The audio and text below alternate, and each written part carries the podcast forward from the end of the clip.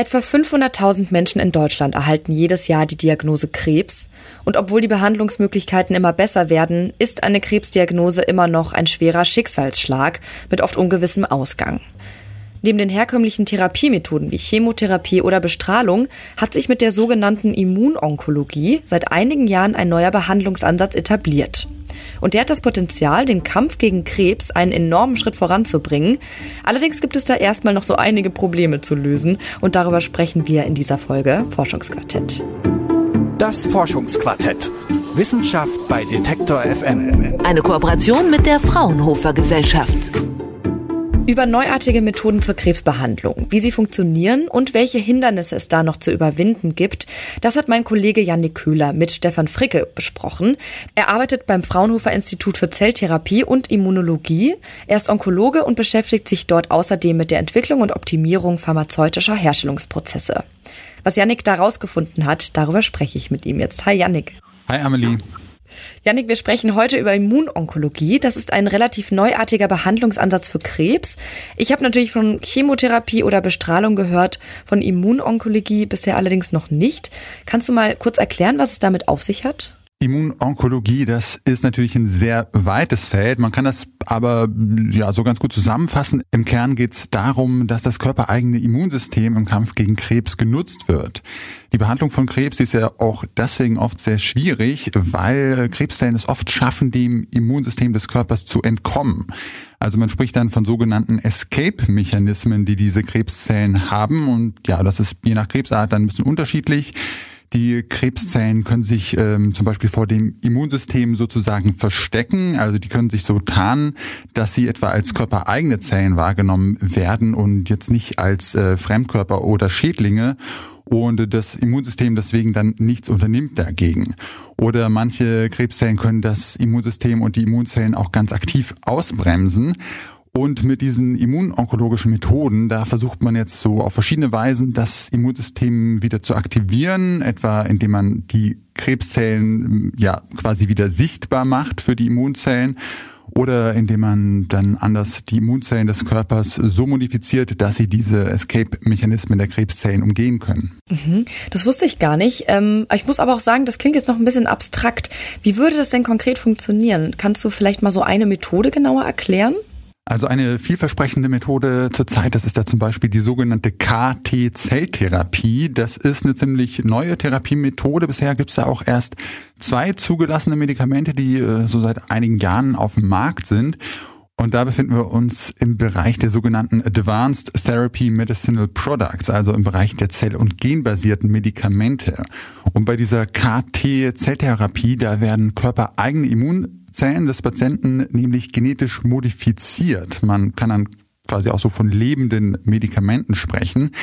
Und wie das genau funktioniert, das hat mir Stefan Fricke vom Fraunhofer Institut für Zelltherapie und Immunologie erklärt. Sie nehmen erstmal durch eine äh, Blutzellspende, also durch eine Leukapherese sozusagen Zellen von diesen Patienten ab. Und diese Zellen werden dann außerhalb des Körpers vermehrt und genetisch verändert. Und diese genetische Veränderung äh, führt dazu, dass diese Zellen dann einen sogenannten CAR-Rezeptor äh, exprimieren. Und dieser CAR-Rezeptor hat mehrere Eigenschaften. Die wesentliche Eigenschaft ist, dass er ein spezielles Tumorantigen erkennt, also ein Molekül auf dem Tumor spezifisch erkennt. Und diese Zellen, die dann diesen CAR-Rezeptor eben tragen, werden dann in den Patienten reinfundiert.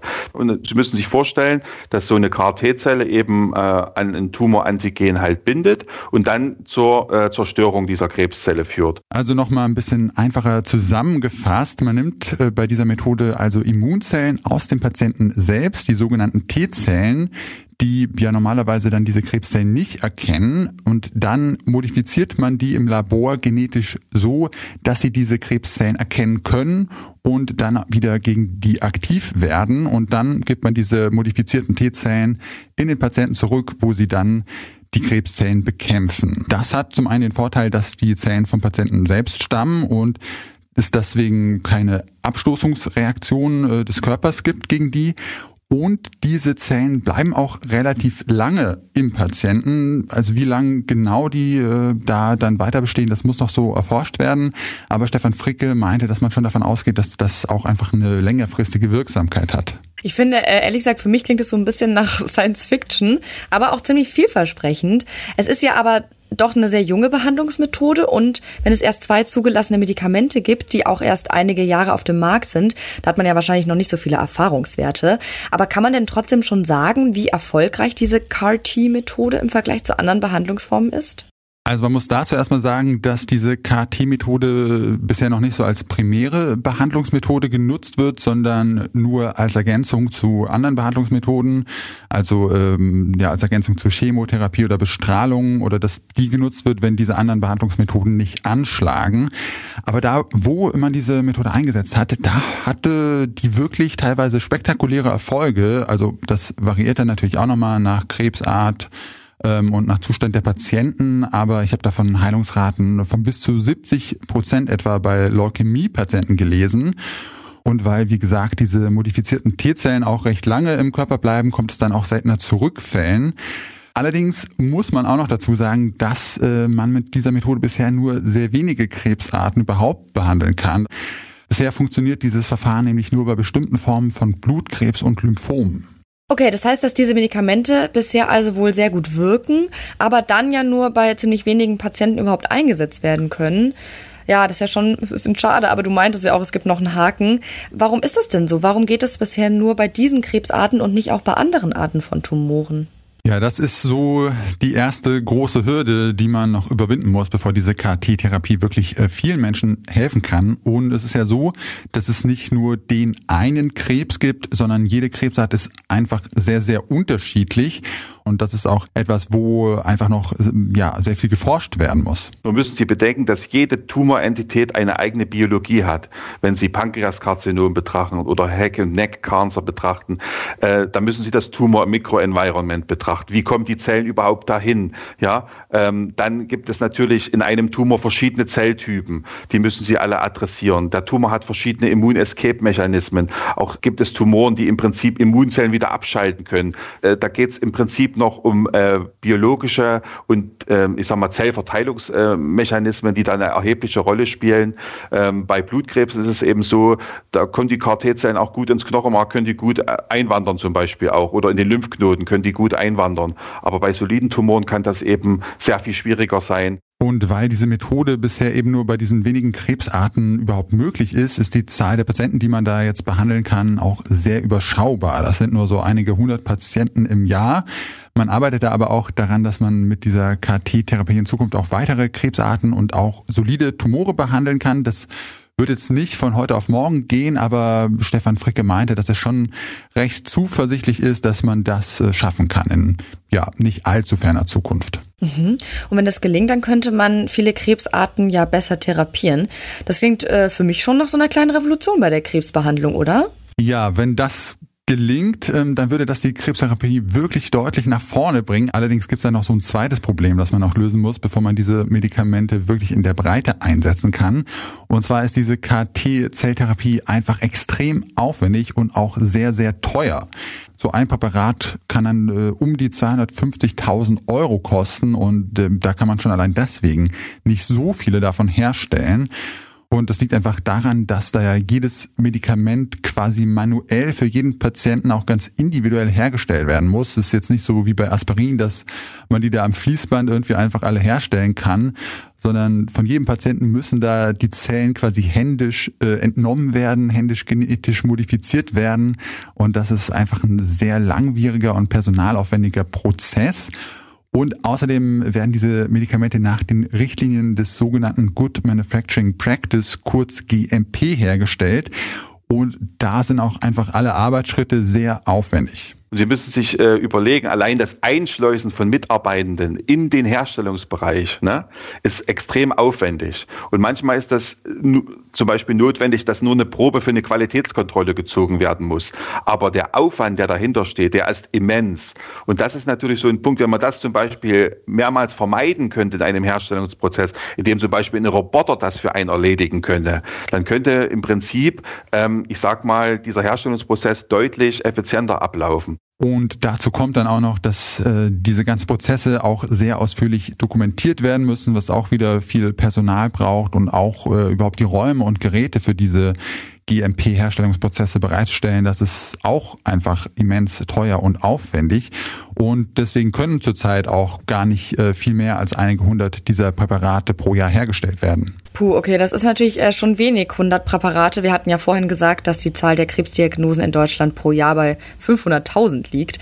Und wenn es jetzt in absehbarer Zukunft aber einen medizinischen Durchbruch gibt und man viel mehr Patienten behandeln könnte, dann müsste man ja auch viel mehr dieser Medikamente herstellen können. Und ich höre ja schon so ein bisschen raus, dass es auch Ideen gibt, wie man diese Prozesse vereinfachen kann.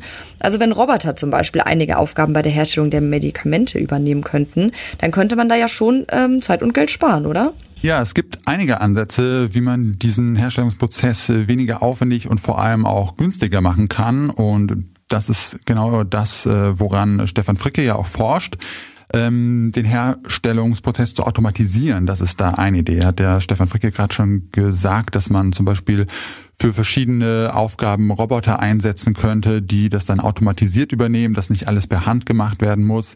Aber auch der Einsatz von künstlicher Intelligenz wird da erforscht. Äh, künstliche Intelligenz könnte dann zum Beispiel Aufgaben beim Dokumentieren oder bei der Auswertung dieser Prozesse übernehmen. Und außerdem gibt es dann noch den Ansatz, dass man diese Medikamente nicht einzeln äh, herstellt für jeden Patienten, sondern quasi so auf Vorrat produziert. Wir haben immer jetzt von KT-Zellen gesprochen, aber es gibt natürlich auch noch andere Immunzellen, zum Beispiel KNK-Zellen. Und KNK-Zellen kann man eben auch off the shelf verwenden. Das heißt, da könnte man auch mit Zelllinien arbeiten, die man zum Beispiel einfrieren könnte und dann bei Bedarf aus dem Kühlschrank holen könnte. Und das würde natürlich die Produktionsprozesse deutlich vereinfachen und damit auch deutlich billiger machen, als das jetzt für KT-Zelltherapien der Fall ist. Ja, das wären dann nicht mehr diese KT-Zellen, sondern die sogenannten NK-Zellen. Und wenn das klappt, dann könnte man NK-Zellen von gesunden Menschen nehmen und modifizieren und dann einfach schon ganz viele davon so vorproduzieren und die dann auf Lager haben und benutzen, wenn man die braucht.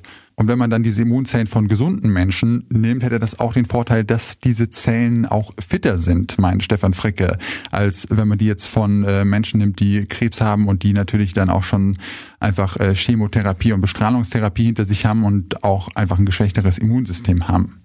Aber auch da wird es erstmal noch so einige Forschung brauchen und auch einfach noch ein bisschen Zeit. Aber wenn man diese Probleme alle lösen kann, dann würde damit die Krebsbehandlung wirklich einen sehr guten Schritt vorankommen. Ja, dann hoffen wir mal, dass es da in näherer Zukunft gute Nachrichten gibt. Über neuartige Krebstherapien habe ich mit meinem Kollegen Janik Köhler von Homeoffice zu Homeoffice gesprochen. Danke dir, Janik. Ja, gerne, Amelie. Weitere Einblicke in die Welt der Fraunhofer Wissenschaftlerinnen und Wissenschaftler, die gibt es im Fraunhofer Podcast Forschung erleben, Zukunft hören unter fraunhofer.de slash podcast oder überall dort, wo es Podcasts gibt. Und im Podcatcher eurer Wahl, da findet ihr auch alle Folgen vom Forschungsquartett. Das läuft jede Woche Donnerstag und wenn ihr uns abonniert, dann verpasst ihr garantiert keine Folge. Ich freue mich jedenfalls immer, wenn ihr zuhört. Ich bin Amelie Berbot. Macht's gut und bis bald. Das Forschungsquartett. Wissenschaft bei Detektor FM. Eine Kooperation mit der Fraunhofer Gesellschaft.